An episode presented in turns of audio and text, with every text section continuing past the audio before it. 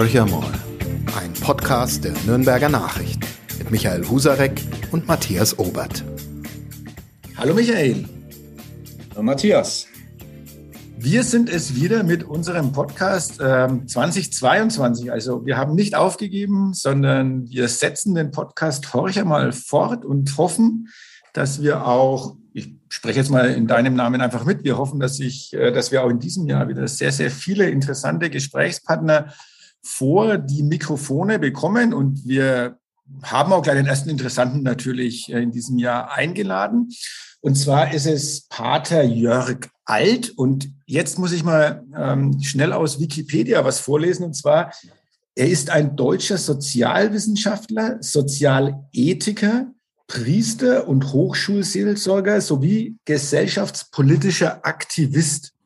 Also ein Mann, der reichlich was im Angebot hat.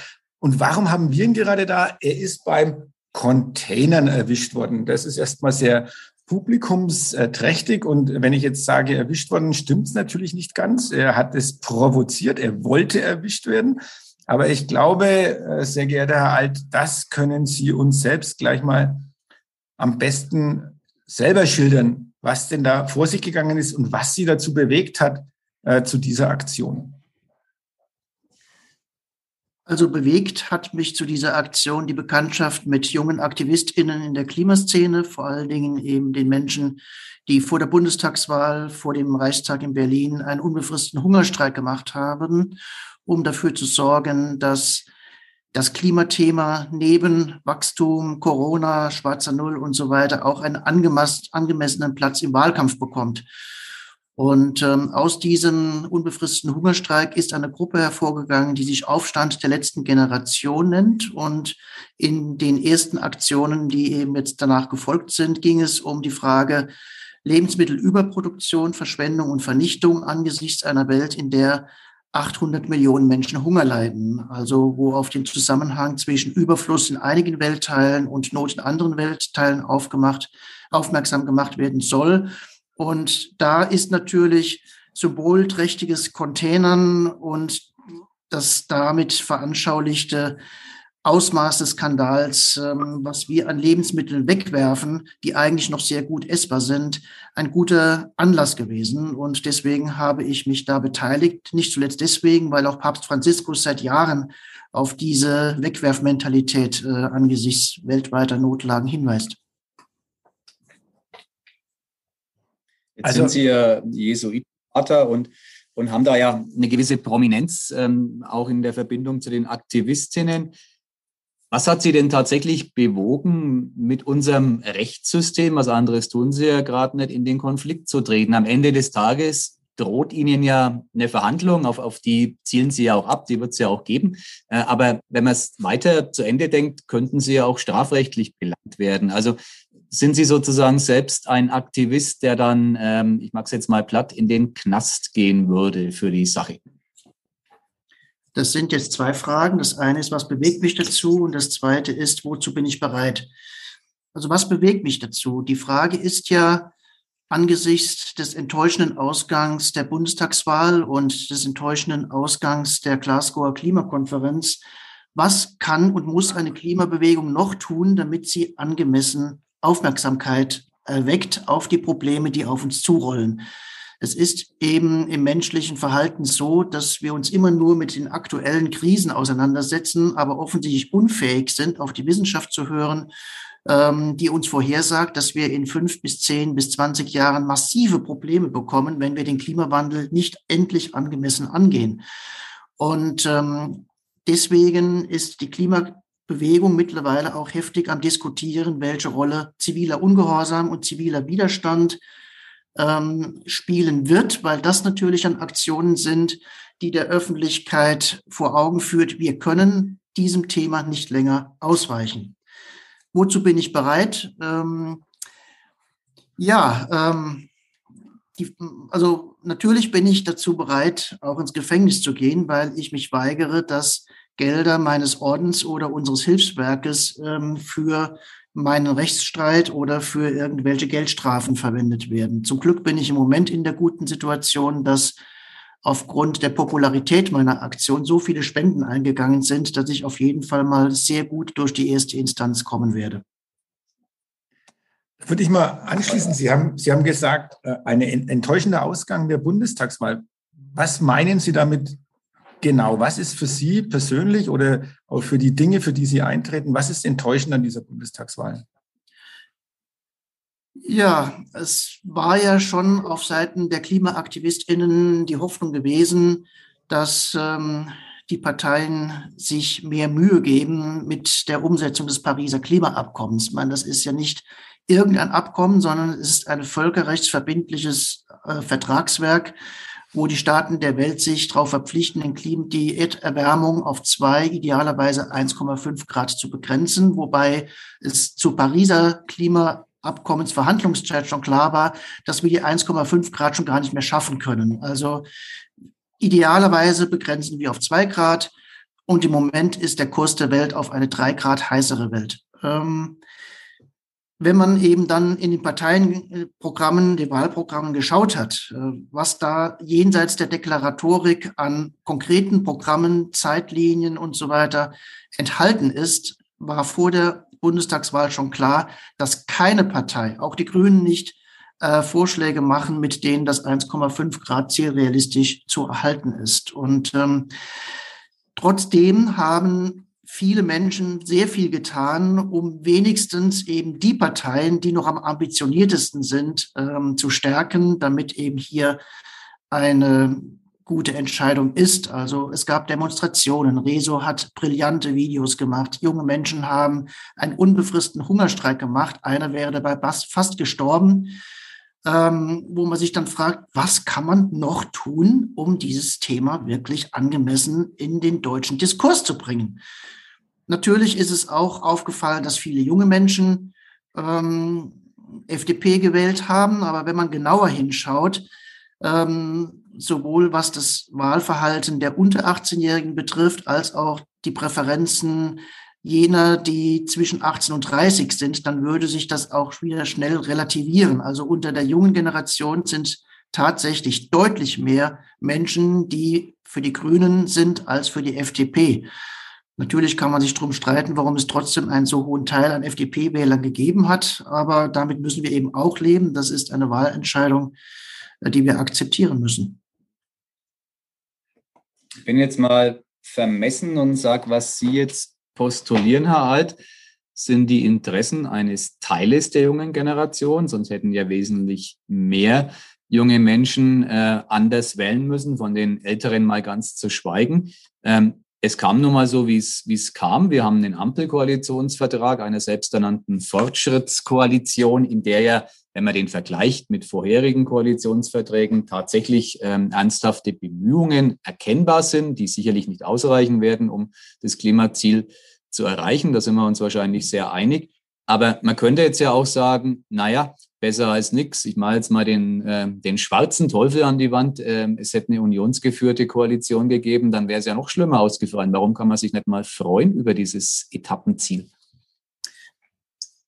Ja, natürlich hätte alles noch schlimmer ausgehen können, aber das ist ja nicht der Punkt. Der Punkt ist, ähm, mit Molekülen können wir nicht verhandeln. Also es kommt hier was auf uns zu und wir müssen damit umgehen. Und ähm, es ist ja auch ähm, zu bedenken, dass ähm, mindestens 70, 75 Prozent aller jungen Menschen in Umfragen sagen, dass sie Angst vor der Zukunft haben und Angst vor dem Klimawandel. Natürlich kann man sich dann immer noch fragen, warum ähm, stimmen sie dann ausgerechnet für die Partei, die am allerwenigsten äh, realistische Vorschläge für den Klimawandel haben. Aber man darf auch nicht übersehen, wie hoch der Anteil an jungen Menschen ist, die sich immer noch aktiv in der Klima- und Umweltszene engagiert. Also natürlich sind das wenig, aber es ist doch wirklich ein sehr, sehr hoher Teil, der nicht nur sagt, ich habe Angst, sondern ich tue auch etwas. Und in der Geschichte der zivilen Ungehorsamsbewegungen ist es so, dass es immer eine kleine Gruppe überzeugter Menschen gewesen ist, die stellvertretend für viele oder alle versucht haben, ein Umdenken in einer Gesellschaft zu erreichen und dies unter Inkaufnahme von persönlichen Opfern und Benachteiligungen dann auch geschafft hat. Natürlich gibt es auch Fehlschläge, aber das soll jetzt auf jeden Fall nicht sein, was ähm, uns jetzt hier beeindrucken soll. Also wir gehen schon davon aus, dass die Leute, die bereit sind, sich weiter aktiv einzubringen, sowohl in ihrem persönlichen Verhalten als auch in gesellschaftspolitischen Engagements, seien es Demonstrationen, Petitionen, Briefe an Abgeordnete oder eben auch äh, Aktionen des zivilen Ungehorsams, dass das doch deutlich mehr als 3,5 oder 5 Prozent der Bevölkerung ist und eben in der Forschung sozialer Bewegungen reichen 3,5 oder 5 Prozent Menschen, die aktiv etwas tun, ähm, um einen Umschwung auch in einer Mehrheitsgesellschaft hinzubekommen, wenn, ja, wenn die Rahmenbedingungen günstigst möglich gestaltet sind. Also wenn man Verständnis für diese Aktion versucht äh, aufzubauen. Aber genau da sind wir zum Beispiel ja gerade jetzt dabei. Jetzt ist es ja so, Sie sagen, Verständnis für die Aktionen aufzubringen. Jetzt ist es ja so, dass im Moment diese Klimadebatte hat man zumindest jetzt auch ich glaube, bei uns als Medienmenschen den Eindruck, und wir sind ja auch Teil äh, des Ganzen, dass die Corona-Debatte die Klimadebatte komplett überlagert. Ähm, auch dort gibt es ja Menschen, die auf die Straßen gehen, weil sie mit der jeweiligen Politik nicht einverstanden sind. Ich will das jetzt überhaupt nicht auf eine Stufe miteinander stellen, aber ähm, diese Menschen bekommen, äh, wenn es jetzt äh, Corona-Leugner oder auch äh, Corona-Skeptiker sind, bekommen ja auch eine große Aufmerksamkeit, auch in den Medien, verdrängt vielleicht auch das Thema Klima, weil das ja auch ähm, wirklich eine längerfristige Geschichte ist, was vielleicht den Menschen auch schwerfällt, sich darauf einzustellen. Sie haben das schon angesprochen. Wie kann man denn aus Ihrer Sicht dieses Thema wirklich auch wieder, sage ich mal, so weit auf die Agenda bringen, dass diese Dramatik, die Sie ja gerade auch geschildert haben und die ja auf vielen, also von den Wissenschaftlern bestätigt oder immer wieder warnend äh, auch angesagt wurde. Wie kann man das so wieder auf die Agenda bringen, dass es auch in der Bevölkerung sich noch viel, viel stärker verankert, weil, ich mache es mal an einem konkreten Beispiel, allein die Diskussion Abschaffung des Verbrennermotors äh, sorgt ja bei dem einen oder anderen auch für Schnappatmung, äh, wenn er jetzt dran denkt, dass er seinen Diesel oder seinen Benziner entweder verschrotten muss oder ähm, den nicht mehr neu kaufen darf. Also wie bringen Sie das Thema wirklich bei den Menschen so weit an, dass sie das verstehen, dass sie auch mitziehen und mitgehen und ihnen da nicht ähm, massiver Widerstand entgegenschlägt? Ja.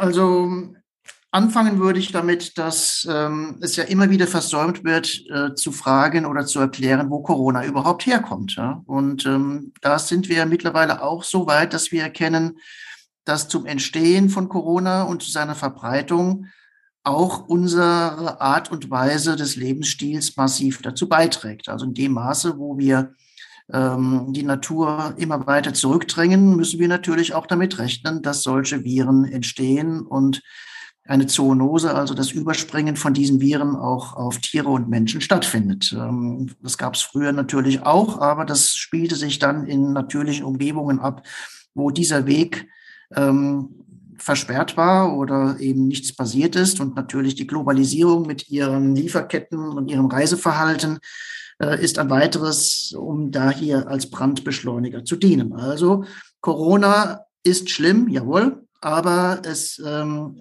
hängt eben auch mit unserer Übernutzung und Verschmutzung natürlicher Ressourcen und unserem globalen, selbstverständlichen Mobilitätsverhalten zusammen. Also das sind wir schon beim Thema. Und ähm, wie kann man es auf die Agenda setzen? Ja, genau. Das ist ja die Frage, welchen Stellenwert ziviler Ungehorsam einnehmen kann. Und die Tatsache, dass wir seit dem 21. Dezember über Lebensmittelüberproduktion, Verschwendung, ähm, Vernichtung und globalen Hunger diskutieren, zeigt ja, dass meine Aktion und meine Bereitschaft, hier in den Konflikt mit Staat und Gesellschaft zu gehen, durchaus zur Berichterstattung und hoffentlich zur Aufklärung, zur Bewusstseinsbildung, zum Nachdenklichmachen beiträgt. Ähm, Sie sprechen genau das Thema an, was auch als nächstes kommen wird im Rahmen des Aufstands der letzten Generation. Mobilität, individuelle Mobilität. Ähm, ab Ende Januar werden die jungen Aktivistinnen damit beginnen, Autobahnen zu blockieren, um durch diese Aktion deutlich zu machen, Stopp, kein weiter so, wir müssen reden. Und ähm, es wird im Rahmen dieser Aktionen betont werden, dass, ähm, ja, dass wir an eine Wand fahren, wenn wir weiter so leben, produzieren und handeln wie bisher. Und ähm, natürlich wissen die AktivistInnen, dass diese Blockaden von Autobahnen die Leute gegen sie aufbringen wird. Und sie entschuldigen sich auch dafür, sagen, ja, wir wissen, dass das jetzt unangenehm ist, dass ihr einen Zahnarzttermin habt, dass ihr zur Arbeit müsst, dass ihr zum Metro eure Hirschkeule abholen müsst. Aber versteht es bitte so, wir sitzen hier heute, um euch darauf aufmerksam zu machen, dass in fünf bis zehn Jahren, wenn ihr nichts tut, dass der Normalzustand werden wird. Dann werden weiter Bäume auf Zuglinien und auf Autobahnen fallen. Und dann können wir nichts mehr dagegen machen, gegen diese Disruption. Unsere Aktion, die wir jetzt machen, soll euch dazu bringen, nachzudenken, was wir noch ändern müssen und können, damit das nicht eintrifft. Wir müssen um jedes Zehntel Grad kämpfen. Und dann natürlich auf die richtigen Leute hören. Also eben nicht auf die Automobilindustrie, die Jahrzehnte gepennt hat, um die Kurve zu kriegen. Also es gibt ja genügend Studien, die darlegen, dass wir eigentlich vor 30, 40 Jahren schon so weit gewesen wären, in regenerativ erzeugte Wasserstoffmobilität umsteigen zu können, was eben die fossile Industrie verhindert hat. Ja, gut, jetzt ist es wirklich fünf vor zwölf, na halt, die Weltuntergangsuhr steht auf zwei Minuten vor zwölf, jetzt ist es zwei Minuten vor Mitternacht. Jetzt ist wirklich die letzte Gelegenheit, das endlich anzugehen. Und natürlich wird es Konflikte geben, natürlich wird es Ärger geben, aber es bleibt uns nichts anderes über. Und es gibt Vorschläge dafür, ja. Also wir müssen einfach dafür sorgen, dass wir auf die Leute hören, die die guten Vorschläge haben. Und das Argument der Politik, was man immer hört, ja, die Bevölkerung ist noch nicht so weit. Nehmen Sie den Bürgerrat Klima, ja, der vor der Bundestagswahl seine Ergebnisse veröffentlicht hat. Bei diesem Bürgerrat Klima, einem zufällig zusammengelosten repräsentativen Gremium aus der deutschen Bevölkerung, findet zum Beispiel das Tempolimit, was die FDP mal wieder gekippt hat, 58 Prozent Zustimmung. Wenn man den Deutschen Sachen erklärt, vernünftig erklärt, sind sie bereit, auch entsprechend zu handeln. Und in diesem Bürgerrat Klima gibt es an die 100 Empfehlungen bester Art, aus denen deutlich wird, was die deutsche Bevölkerung bereit wäre zu akzeptieren. Aber meine These ist, ja, die, der Rückhalt für diese Thesen im Bürgerrat Klima ist nur deswegen so groß, weil eben die Lobbys außen vor geblieben sind. Diese Leute, diese repräsentativ zusammengelosten Leute, wurden professionell moderiert, sie wurden wissenschaftlich beraten und kamen zu Ergebnissen, die unser Land weiterbringen. Deswegen ist auch dieser Bürgerrat für uns so wichtig in der Argumentation gegenüber den Standardbehauptungen, dass die Bevölkerung nicht so weit sei. Ich bin ja tatsächlich sehr nahe bei dem, was Sie sagen. Ich versuche immer den Abgleich mit der Praxis zu machen und spiele mal wieder den Bösewicht. In Nürnberg haben wir ein Straßenbauprojekt, das heißt Franken-Schnellweg, ähm, vor der Brust, den Ausbau desselben zu einer äh, sogenannten ähm, kreuzungsfreien ähm, Straße. Jetzt könnte man ja sagen, mit dem, was Sie als Appell an die Vernunft formuliert haben, ähm, eigentlich darf so ein Projekt ja gar nicht geben. Aber Sie wissen so gut wie ich, ähm, CSU und SPD in Nürnberg halten ganz entschieden an diesem Projekt äh, fest. Und wenn jetzt kein Wunder passiert, ähm, da trennen uns dann doch äh, einige Glaubensdinge. Ich glaube nicht an Wunder. Wenn jetzt kein Wunder passiert, dann äh, wird es diesen Frankenschnellweg geben. Und dann, Herr Alt, dann war die ganze Autobahnblockade für die Katz. Oder glauben Sie tatsächlich, dass ich jetzt solche Vorhaben, das ist jetzt eines, das ich exemplarisch als regionales Projekt nenne, es gibt Dutzende davon, dass die noch zu verhindern sind? Wenn er nicht zu verhindern ist, kann man ihn ja später dann trotzdem in eine Grünfläche umwandeln, indem man dort Sonnenschirme und ähm, Kübel mit Bäumen hinstellt, wenn die Bevölkerung dann endlich soweit ist, einzusehen, dass mobile, in, äh, individuelle ähm, Mobilität einfach Mist ist.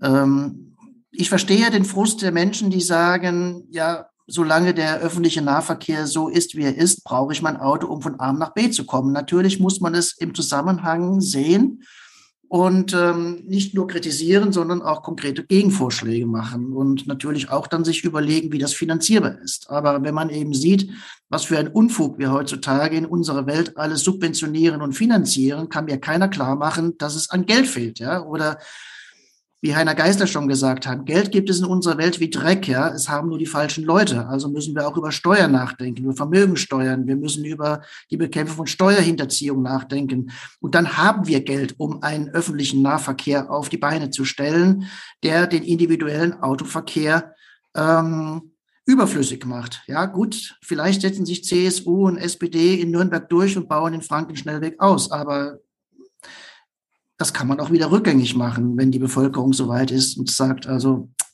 jetzt brauchen wir es alles nicht mehr. Ich würde vielleicht nochmal äh, von der lokalen Sichtweise ein bisschen auf die nationale beziehungsweise internationale Schiene wechseln wollen. Warum? Ähm, einfach deshalb, weil es natürlich auch sehr viele Menschen gibt, die sagen, naja, wenn es den Klimaaktivisten gelingt, den ähm, Frankenschnellweg, den Ausbau in Nürnberg zu verhindern. Ähm, wenn es gelingt, in Bayern die Versiegelung auf, ich weiß es nicht, äh, so und so viel äh, Quadratkilometer runterzuschrauben, dann äh, es ist doch das nur der Tropfen auf dem heißen Stein und wir Deutschen sind wieder diejenigen, die hier übertreiben, sage ich mal. Sie selber sind ja im internationalen Kontext unterwegs. Ähm, Frankreich will jetzt Atomkraft äh, wiederbeleben. Äh, wir reden über Kohlekraftwerke in Indien und wo, wo, wo sonst noch überall. Ähm, wenn wir dann auf die ganze Welt schauen, dann gibt es halt viele Menschen, die sagen, na ja, wir sind doch, wir sind doch so ein kleiner ja, so ein kleines Rädchen, das macht überhaupt keinen Sinn, wenn wir jetzt da immer ständig den Vorreiter machen. Was, was erwidern Sie diesen Menschen? Also ich habe keinen Bock mehr auf diesen Wortebautismus. Ja. Also ich konzentriere mich jetzt auf das, was wir tun können. Und da gucke ich auf Nürnberg, auf Bayern, auf Deutschland und Europa. Ähm, wenn wir es schaffen, eine der größten Industrienationen der Welt auf Kurs zu bringen, wird die Europäische Union folgen. Wenn die Europäische Union ernst macht mit dem, dann wird, werden auch andere Länder gezwungen werden, sich anzupassen, wenn sie den Zugang zu unserem Markt nicht verlieren wollen. Also jetzt denken wir einfach mal, was in Nürnberg, in Bayern, in Deutschland, Europa möglich ist. Und das ist sehr viel. Ja? Also nach dem Ausscheiden der Briten aus der Europäischen Union habe ich irgendwo mal gelesen, dass Bayern das sechstgrößte Industrieland in Europa jetzt ist. Also das ist, das sind doch Hebel, mit denen man ansetzen kann. Ja, ähm, ja, ich bin international vernetzt, natürlich vor allen Dingen in Kirchenkreisen, aber wie ich meinen jesuitischen Mitbrüdern in Lateinamerika, Afrika, Asien erzählt habe, was junge AktivistInnen hier vorhaben ab Ende Januar, kamen begeisterte Rückmeldungen, haben gesagt, endlich wacht ihr auf zu den Herausforderungen das, was ihr hier symbolisch macht, ist bei uns Alltag. Ja? Und wenn ihr nicht endlich anfangt zu handeln, was sollen wir denn machen? Ja? Also ich sehe hier dadurch, ich sehe hier durchaus die demokratischen reichen Staaten der Welt in einer ganz, ganz großen Verpflichtung. Ich kann nicht von indischen Aktivisten verlangen, sich vor indische Kohlekraftwerke zu setzen, weil Indien einfach, Entschuldigung, keine Demokratie mehr ist. Aber hier in Deutschland, wenn ich mich auf die Autobahn setze, riskiere ich Inhaftierung in einem bayerischen Gefängnis. Ja, mein Gott, also es gibt Schlimmeres auf der Welt. Das sagen Sie jetzt so mit großer Gelassenheit. Ich will versuchen, Sie weniger gelassen zu machen, indem ich auf die parteipolitische Lage hier im Freistaat hinweise. Es gibt eine Partei, die hat das wunderbare Wort christlich im, im Namen, die CSU. Ähm, viele katholische Bischöfe suchen sehr demonstrativ den Schulterschluss mit dieser Partei. Sie sind auch katholisch, sie sind im Jesuitenorden. Sie haben vorhin den Papst Franziskus als Verbündeten im Geiste zitiert. Die Realität in ihrer Vereinigung der katholischen Kirche sieht auch schon mal ganz anders aus. Ist Ihnen das Jacke wie Hose? Sagen Sie, ich, Jörg Alt, Jesuit, kämpfe hier und bin unabhängig? Oder wurmt Sie das nicht tierisch, ähm, dass es diese enge Verbundenheit zu einer Partei gibt, wo dieses Christliche einfach ein ich sag mal, keine Ahnung, ein, ein Anhängsel aus Gründungszeiten ist und heute kein Menschen mehr juckt. Sie sind ja unterwegs als Bewahrer der Schöpfung. Also Sie, Sie kommen ja nicht von irgendwoher. Sie können Ihr Handeln ja durchaus ableiten. Aber das müssten doch andere, die sich aufs Christentum berufen, auch können. Die tun es aber nicht. Ja, natürlich gibt es da eine gewisse Bandbreite, genau wie in Volksparteien. Ähm, gibt es auch in Kirchen verschiedene Menschen, die hier verschiedene Auffassungen haben. ich bin jetzt 60 Jahre, ich stehe kurz vor der Pensionierung und ähm, für mich ist jetzt entscheidend, die letzten Jahre meines aktiven und produktiven Lebens so zu verbringen, dass ich morgens in den Spiegel gucken kann und abends mich fragen kann, habe ich heute das getan, was ich tun kann? Und ähm, natürlich habe ich als Jörg Alt oder ich als Jesuit dann auch eine spezielle Interpretation der Bibel und des Christentums. Also für den Jesuitenorden war immer wichtig, Glaube und Gerechtigkeit zusammenzusehen. Für den Jesuitenorden bei der letzten Generalkongregation wurde beschlossen, dass wir dieses Jahrzehnt in den Dienst der Glaubensverbreitung, der sozialen Gerechtigkeit, der ökologischen Nachhaltigkeit und der jungen Generation stellen werden. Und wenn ich eben jetzt auf das gucke, was ich gerade mache, würde ich sagen, ich stehe voll in dieser Tradition. Ich engagiere mich für soziale Gerechtigkeit, für ökologische Nachhaltigkeit, gemeinsam mit den Armen in den Partnerländern unserer Jesuitenmission, gemeinsam mit den AktivistInnen in der Klimabewegung. Und natürlich bin ich auch daran interessiert, eine Spiritualität zu entwickeln, die diesen jungen Menschen hilft, mit ihren Frustrationen und Ängsten umzugehen. Und genau das soll ja auch eines der wichtigen Themen unseres sozialökologischen Zentrums sein, das wir hier in Nürnberg ab März aufmachen wollen als Jesuitenorden.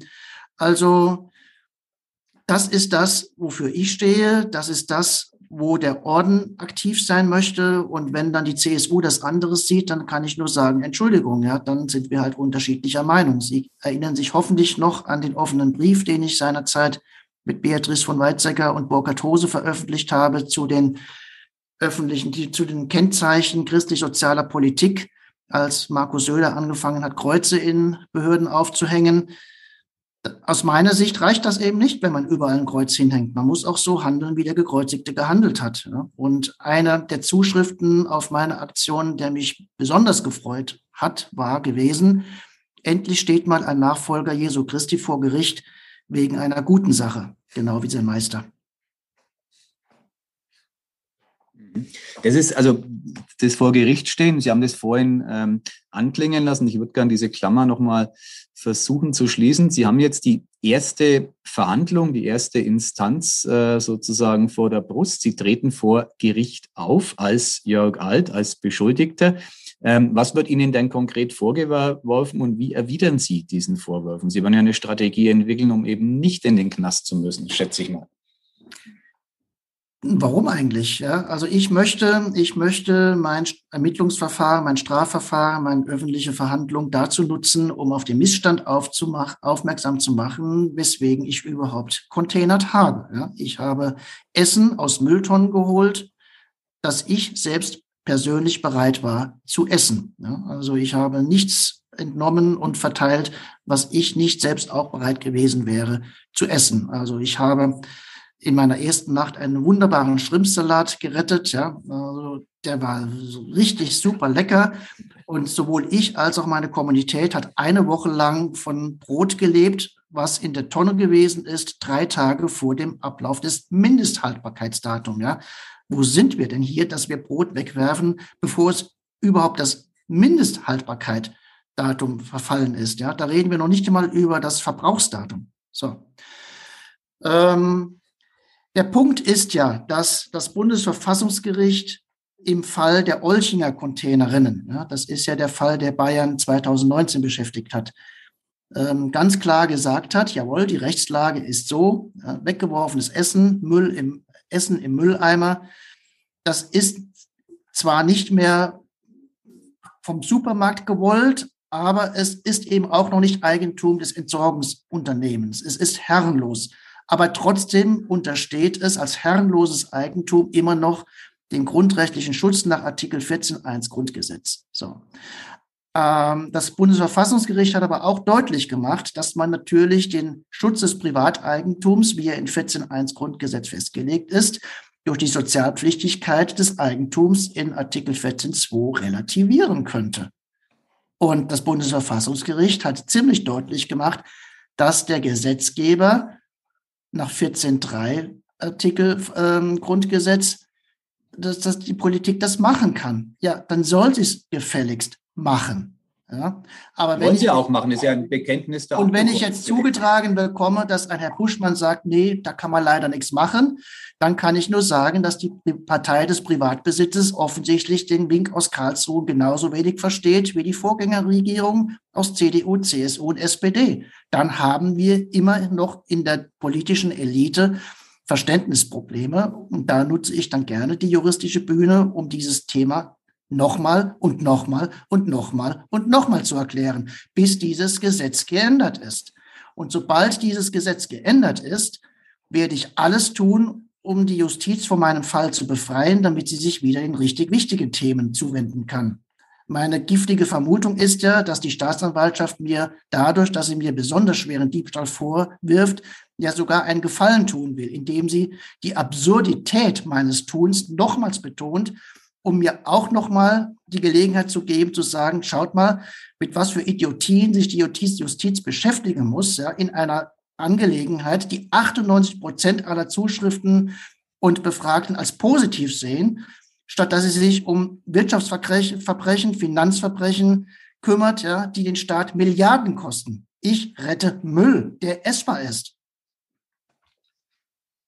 Das wäre schon fast das perfekte Schlusswort.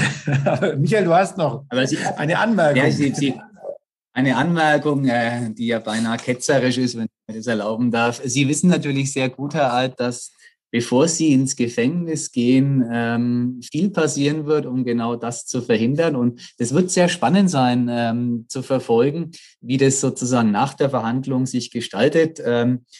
Äh, wären Sie kein Jesuitenpater hätten, würde ich sagen, Sie, hätten, Sie hatten soeben ein diabolisches Grinsen auf den Lippen. Das vergleiche ich mir natürlich dann. Aber Sie wissen sehr wohl um diesen Umstand und ähm, wie realistisch ist es denn? Also es wird ja ähm, einen Verhandlungstag geben. Ähm, möglicherweise wird dann ein Urteil gefällt. Äh, sehr wahrscheinlich wird sie ja in irgendeiner Form auf, ähm, ich sage jetzt mal, Arbeitsstunden hinauslaufen, die sie ableisten müssen. Sie könnten sich dem verweigern und würden dann ja irgendwann äh, abgeholt aus dem Herzen der Nürnberger Altstadt und äh, wohin auch immer, vielleicht in die Mannertstraße gebracht. Ich weiß nicht, welches Gefängnis man für sie vorsieht, aber äh, wollen Sie es darauf ankommen lassen? Also es gibt ja, es, es werden Ihnen viele Brücken gebaut. Das ist meine Botschaft, um nicht ins Gefängnis zu müssen. Das wissen Sie, glaube ich, auch ganz gut.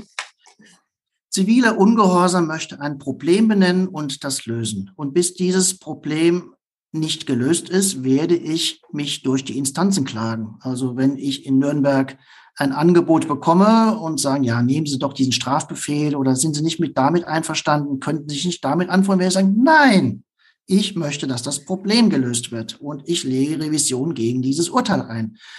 Nochmals, ich klage mich gerne durch die Instanzen. Ich werde wahrscheinlich auf rechtfertigen Notstand plädieren, weil die Politik unfähig und unwillig ist zu handeln. Und in dem Moment, wo die Politik Containern entkriminalisiert und ein Lebensmittelrettungsgesetz verabschiedet, werde ich der Justiz sagen, ich akzeptiere alles, was ihr mir vorschlagt, um euch von meinem Verfahren zu befreien.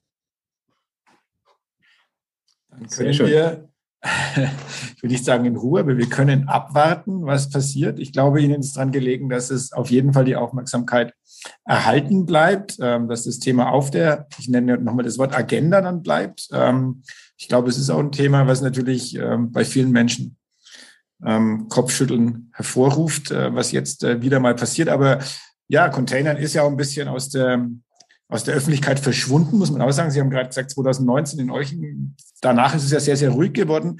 Aber die Aktivitäten sind ja weitergegangen. Ist es notwendig? Also ist vielleicht eine simple Frage, aber es ist scheinbar notwendig, dass Menschen mit einer bestimmten Position, wie in Ihrem Fall, ähm, und vielleicht auch mit einer gewissen Popularität, Sie sind auch als Buchautor ja ähm, relativ bekannt, ist es notwendig, dass es solche Menschen ähm, an die Öffentlichkeit gehen und sich sozusagen ganz bewusst erwischen lassen? Weil die Containermenschen, ja, ja, gerne. Ich möchte das jetzt nicht überbewerten, dass ich das gemacht habe. Natürlich spielt meine Bekanntheit in Bayern eine Rolle, was die Berichterstattung betrifft. Aber Bitte bedenken Sie, dass letzten Samstag, ja, am 8. Januar in acht deutschen Städten entsprechende Aktionen stattgefunden haben, wo auch AktivistInnen des Aufstands der letzten Generation containert haben, Essen verteilt haben, Polizeieinsätze provoziert haben. Und ähm, auch bei denen war es in der war es so gewesen, dass 98 Prozent des Zuspruchs zu dieser Aktion positiv gewesen ist und auch in den meisten Fällen die Polizei absolut hilflos gewesen ist, weil sie wie bei mir in meinem Fall gesagt hat, das ist ja eigentlich eine gute Sache, ja. Ähm, und in Mannheim hat die Polizei ähm, den AktivistInnen angeboten, die unangemeldete Aktion zu einer angemeldeten spontanen ähm, Versammlung umzudeuten, was die Staatsanwaltschaft ähm, verhindert hat, weil sie gesagt hat, ja, jetzt müssen wir erstmal die Eigentumsfragen von diesen Lebensmitteln klären. Ja. Also ähnlich wie in meinem Fall, ja, die Polizei top und die Staatsanwaltschaft blamiert sich wieder nach Strich und Faden. Ja, wenn, schon mal sehr skurril so von, von dieser da würde ich gerne mal nachhaken auf einer noch allgemeineren Ebene. Sie haben das, wir haben das Containern jetzt äh, sattsam besprochen. Sie haben vorhin so diese äh, kommenden Autobahnblockaden äh, angesprochen. Laufen wir in eine ja, Zuspitzung ähm, hinein, derart, dass die Klimaaktivistinnen jetzt merken, ähm, mit dieser Ampelkoalition ist es nicht so weit her. Und werden wir in den nächsten Jahren ähm, deutlich wahrnehmbarer im öffentlichen Raum Proteste erleben? Ist das so Ihre Perspektive, die, die Sie skizzieren, weil es eben auf diesen, auf der Schulterschlussebene ähm, Fridays for Future und Grüne ziehen an einem Strang nicht klappen wird? Also laufen wir in eine Konfrontation hinein, die im öffentlichen Raum sehr, sehr sichtbar sein wird? Ist das Ihre, Ihre These? Das ist nicht meine These, das ist meine Überzeugung. Ja. Es wird andernorts ähm, auch Zerstörung diskutiert. Ja. Zerstörung von ähm, fossiler Infrastruktur, ähm, Sachbeschädigung von, von Konzernzentralen, ähm, Sachbeschädigung von SUVs. Ähm, meine Frage ist, ähm, welche, welche Leute unterstütze ich in diesen Bewegungen, die, die eben in ihrer Enttäuschung, in ihrer Radikalisierung aktiv werden. Und meine Sympathie für den Aufstand der letzten Generation rührt einfach daher, dass es dort Menschen sind, die ich mittlerweile gut kenne, die einfach nur stören wollen, ohne zerstören zu wollen. Also ich möchte die AktivistInnen unterstützen, die friedlich äh, protestieren wollen, aber eben unübersehbar und spürbar stören wollen, die bereit sind, ins Gefängnis zu gehen, mehrfach ins Gefängnis zu gehen, aber diese Aktionen so lange durchzuziehen, bis wir den Eindruck haben, dass die deutsche Öffentlichkeit zu den Herausforderungen erwacht, die auf uns zukommen. Wir müssen endlich lernen, unser Großhirn in Gang zu setzen und auf die Wissenschaft zu hören, was hier mit wissenschaftlicher Exaktheit auf uns zukommt. Tun wir es nicht in den nächsten fünf bis zehn Jahren, und das ist alles, was uns noch an Zeit bleibt, um die Herausforderungen zu bewältigen, ist es zu spät. Ja, wir sind jetzt schon auf einem Kurs in eine Welt mit sechs bis sieben Meter hohen Meeresspiegeln. Ja. Je länger wir warten, umso schlimmer wird das werden. Die Konflikte sind unvermeidbar. Davon bin ich natürlich auch überzeugt. Aber glauben Sie bitte, dass mir das keinen Spaß macht. Keinem von uns macht das Spaß. Wir machen es, weil es offensichtlich niemand zur Kenntnis nehmen will. Ein eindrucksvolles Schlusswort. Würde ich auch so sehen. Es fällt mir als derjenige, der immer noch den, den, die letzte Frage stellen muss, fällt mir schier schwer jetzt äh, nach, nach Ihren Ausführungen. Herr Alt, dennoch, ähm, sozusagen, ich will nicht sagen, ob es ein persönlicher Abschluss ist. Ich bin sehr gespannt auf die Beantwortung der allerletzten Frage und die hat jetzt damit halt überhaupt nichts zu tun, weil es geht um unser, ähm, naja, zweitwichtigstes Thema sozusagen, den ersten FC Nürnberg. Ähm, leider können, Gut, leider unsere können Zuhörer nicht Zuhörer sehen, was unser Gesprächspartner macht. das weg. Ich glaube, das ist zum ersten Mal, dass man einen äh, äh Herrn Alt wegducken, sich wegducken sieht. genau. Wir können es auch als Wegducken stehen lassen, aber wir würden trotzdem gerne auch Ihre Aussage zum ersten äh, FC Nürnberg hören. Ähm, Glauben Sie an den Club oder haben Sie überhaupt eine Meinung dazu? Und äh, kann der Club vielleicht auch zur Rettung des Klimas irgendwas beitragen? Was ja schön wäre. Jetzt wird spannend. Glaube ich an den Club, habe ich eine Hoffnung für den Club. Das Problem ist ja, dass man beim Club äh, mit zivilem Ungehorsam wenig beschleunigen kann. Ja? Also das Problem müssen Sie schon selber lösen. Aber auch was der Club für das Klima tun kann, das muss auch der Club für sich selber äh, beantworten. Ne? Also ich muss mich hier leider mit einer diplomatischen Antwort aus der Verantwortung ziehen. Ähm, natürlich würde ich mir als Nürnberger, würde ich mich als Nürnberger freuen, wenn der Club etwas besser dastehen würde als die Grünen Vierter. Aber ähm, was nicht ist, kann ja noch werden. Also als Jesuit glaube ich natürlich an Wunder und ähm, habe in meinem langen Leben schon oft genug welche entdeckt. Also deswegen gebe ich die Hoffnung auch nicht auf. Also mehr konnten wir überhaupt nicht erwarten. Also ich glaube, es ist alles. Ich, ich trete hiermit öffentlich in den Wunderglauben über. Jawohl, jetzt bin ich überzeugt.